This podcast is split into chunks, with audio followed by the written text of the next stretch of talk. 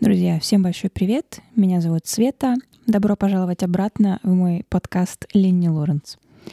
Сегодня мы продолжаем с вами обсуждать интересные истории из моей жизни. И я ни в коем случае не могла обойти тему прекрасного, замечательного и невероятно душевного города Кострома.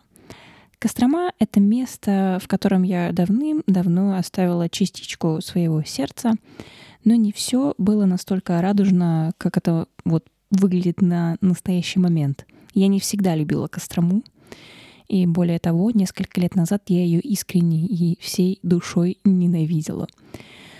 Но, во-первых, мы вырастаем немножко, набираемся опыта, меняем свое отношение, условия жизни, свое окружение. И иногда для того, чтобы полюбить определенное место, нужно взглянуть на него, знаете, немножко вот как, как например, на аркане Таро повешенный, немножко с другого угла, с другой стороны, и воспитать в себе некое, знаете, чувство даже не то что прекрасного, а любопытного, и смотреть на окружающий мир именно со стороны — не участвуя непосредственно в определенных событиях, знаете, как, как журналист, как, лист, как летописец, листописец, хотела сказать. Но сегодня не будет как таковой очень активной философии, как я это люблю. Сегодня я хочу рассказать вам забавную тоже историю, которая произошла со мной в Костроме. А, забавная история произошла в тот момент, когда я приехала в Кострому лечиться от депрессии, ну, лечиться, да, в кавычках. Это была моя такая моральная перезагрузка — я приехала туда одна со своими двумя собаками. И данное пребывание в городе Кострома, ну, оно было вот, вот главной целью было избавление, ну или хотя бы не то, что избавление, вот, да, какой-то вот первый шаг в сторону борьбы с депрессией. Кострома, конечно, мне в этом помогла. Я думаю, не только сам город, конечно же, мне помог, я сама себе помогла. Но Кострома прекрасный город. Знаете, я человек абсолютно, э, как, ну, антисоциальный в любом случае, да, это я буду честной. Я не социальный человек. Я, как бы вам сказать, добрую часть, ну, наверное, первые лет 20 с лишним, первые 20 лет своей жизни я активно вращалась в социуме, моя работа, учеба, все было связано с городом, с мегаполисом, с пребыванием в местах большого массового скопления людей.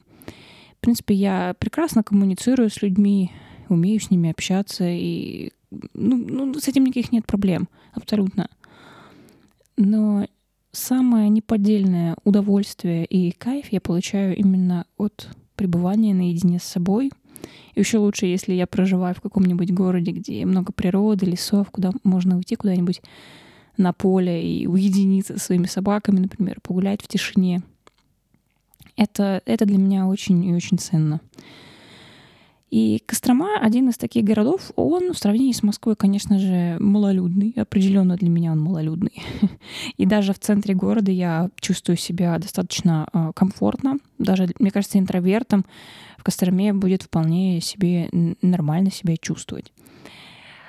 Э, ну, опять-таки, я, я, я снова в прелюдию вдариваюсь. История связана с моими двумя собаками.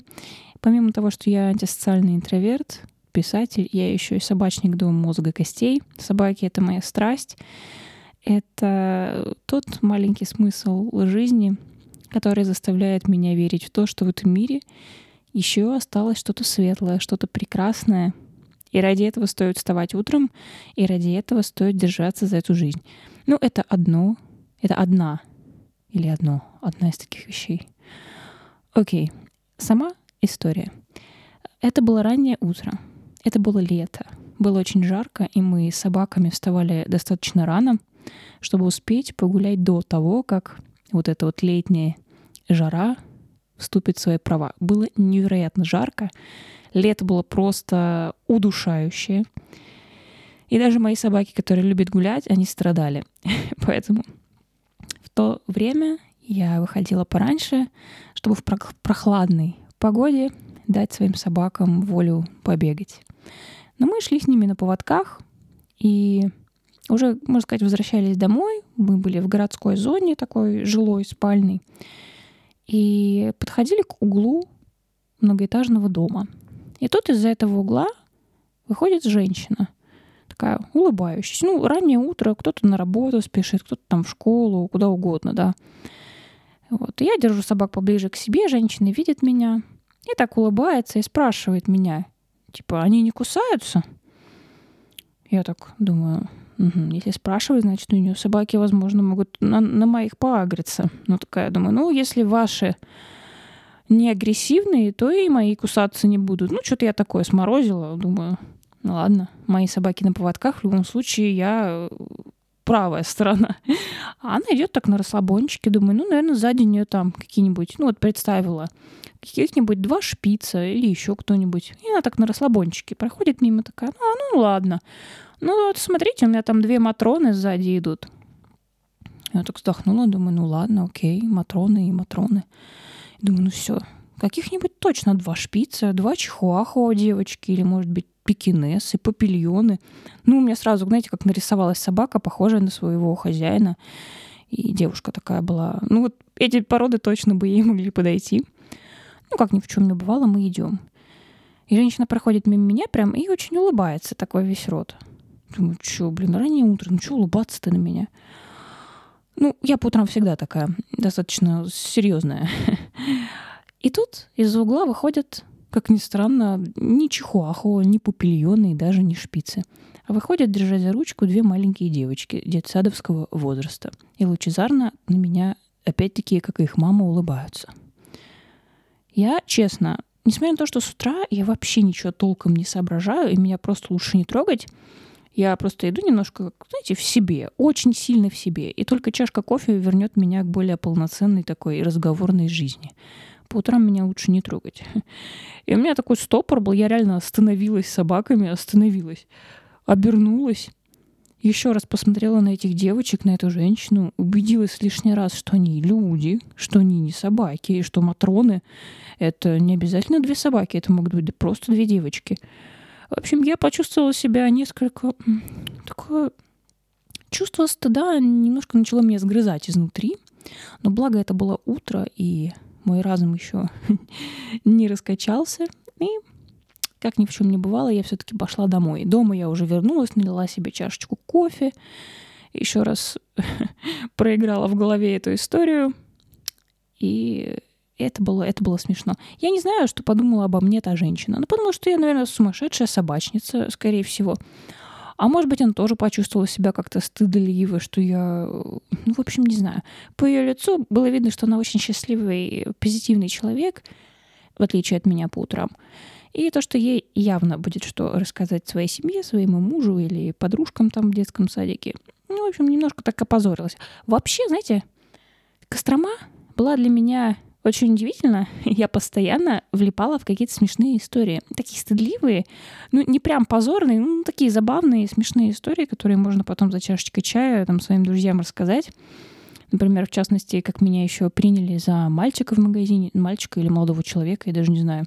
Женщина была очень шокирована, что я не молодой человек, а девушка, хотя вроде бы, блин, и фигура так типа женская. И, ну да, у меня была короткая стрижка, окей, я была в коротких шортах, в кепке, ну э, что... я не знаю, кто из нас больше смутился, то ли женщина, то ли я. В общем, у меня было много забавных историй в Костроме. Поэтому, друзья, если вам интересно, не забывайте поставить лайк этому подкасту. Я обязательно вам что-нибудь еще запишу на эту тему. А, я могу, я могу лишь сказать, что Кострома — это прекрасный город. Он Вообще, чем он прекрасный для интровертов? Давайте вот так завершим. Он, опять-таки, я повторюсь, в нем проживает не очень много людей, я могу ошибаться, ну, где-то 200-300 тысяч человек. Это для такого большого города не такое большое количество.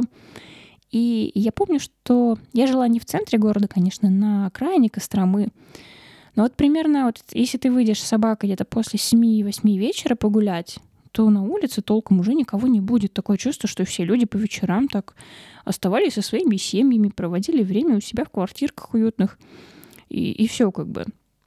Конечно, какие-то там пьяные компании и алкаши тоже они присутствовали, но почему-то я вот на них так часто не натыкалась, как, например, в своем маленьком подмосковном городке или когда я жила в Москве. Это вообще, знаете, выйти после 9 вечера вот в Москве, где я жила в спальном районе, ну, это подписать все смертный приговор, это найти приключения себе на пятую точку, как пить дать просто.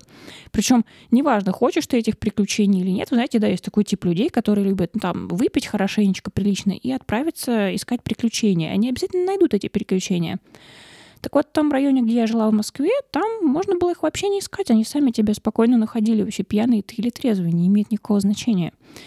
Поэтому по вечерам выходить даже с собакой какой-нибудь злой, там, охранной, ну, все равно опасно было достаточно. Э, в моем маленьком городке, ну, чуть-чуть получше в этом плане, но тоже как бы вечером гулять э, лучше перестраховаться. В Костроме же, я помню, я была там одна совершенно, ну, с своими собаками, да, но у меня не было ощущения страха вообще в принципе. Я чувствовала себя в абсолютной безопасности и абсолютно защищенной. Я не знаю, это ведь человеческий фактор. Я вращалась вот в этом социуме, пребывала в нем, видела этих людей, наблюдала за их жизнью, за их поведением вот этим повседневным. И никакого чувства страха, какой-то, знаете, опасности за свою жизнь, вот этого ничего я не испытывала. И хотя я реально очень чувствую всякую вот эту вот криминогенную обстановку, но вот Кострома меня вот этим очень сильно удивила. Я думаю, в следующих выпусках я обязательно расскажу вам о людях в Костроме и непосредственно уже про сам, про сам город, про жителей и про мои впечатления, ну, которые не касаются, например, забавных историй, смешных, их тоже было приличное количество. Ну, в любом случае, на этом я, наверное, завершу свой подкаст.